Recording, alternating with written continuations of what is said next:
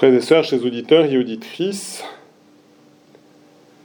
Saint Jean s'adresse à l'Église dans cette deuxième lettre.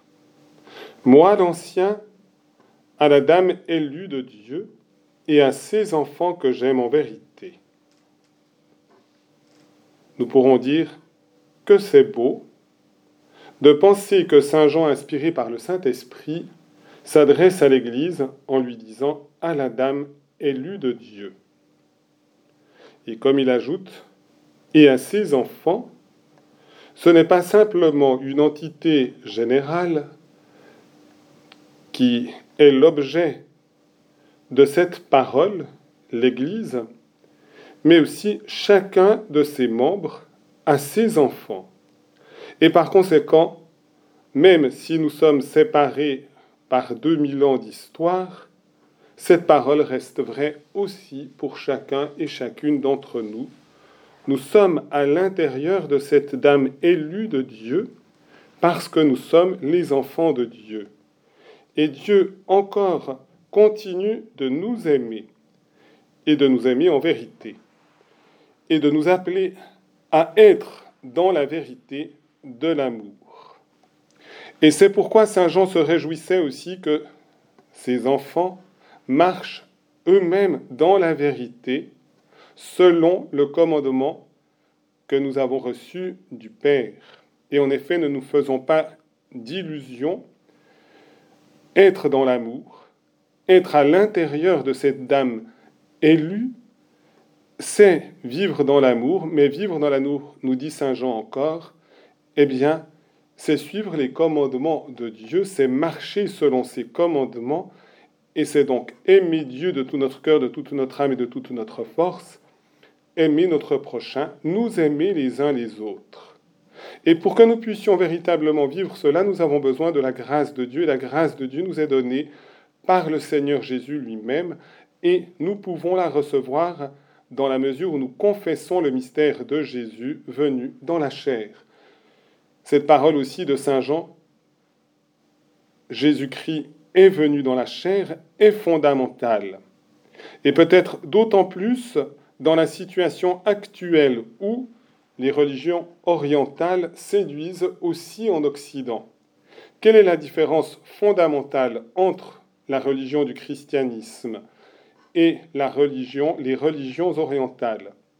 Eh bien, les religions orientales veulent se libérer du corps, veulent se libérer de la matière, veulent que l'âme ait une vie indépendante du corps et de la matière.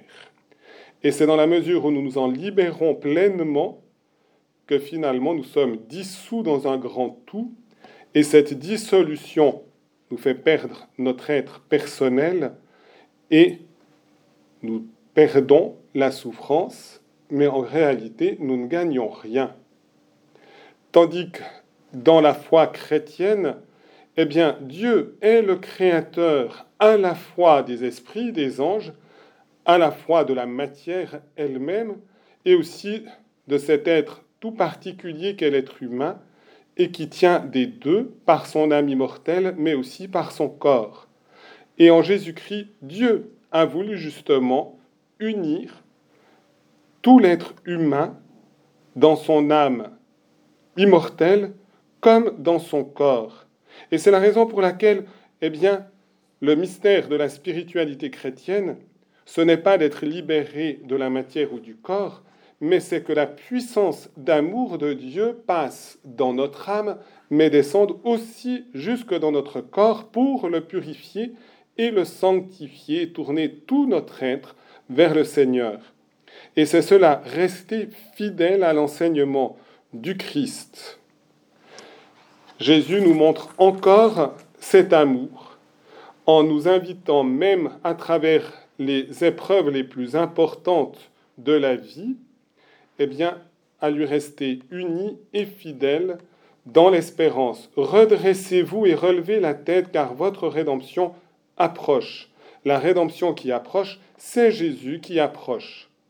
Et lorsqu'il nous dit l'un est pris, l'autre laissé, eh bien, c'est de nouveau en fonction d'avoir accueilli le mystère de Jésus dans notre vie d'une manière tout à fait concrète, et les apôtres lui posent la question où donc? Et Jésus, par une parole un peu énigmatique, dit Là où, sont, où sera le corps, là aussi se rassembleront les vautours. Si je peux traduire encore, il ne dit pas là où sera l'âme, mais là où sera le corps. Et par conséquent, ce corps, nous le confessons encore lorsque nous participons à l'Eucharistie, lorsque nous venons à la rencontre de Jésus. Les paroles de la consécration ne sont pas ceci est mon âme, mais ceci est mon corps, ceci est mon sang. Bien sûr, là où est le corps, là où est le sang de Jésus, est son âme et aussi toute sa divinité. Nous avons à nous rassembler auprès de ce corps recevons ce corps en nous par tout l'ardeur de notre vie et du don de nous-mêmes au Seigneur dans la fidélité à la vérité de l'amour, et nous serons aussi rassemblés éternellement auprès de ce corps ressuscité de Jésus. Amen.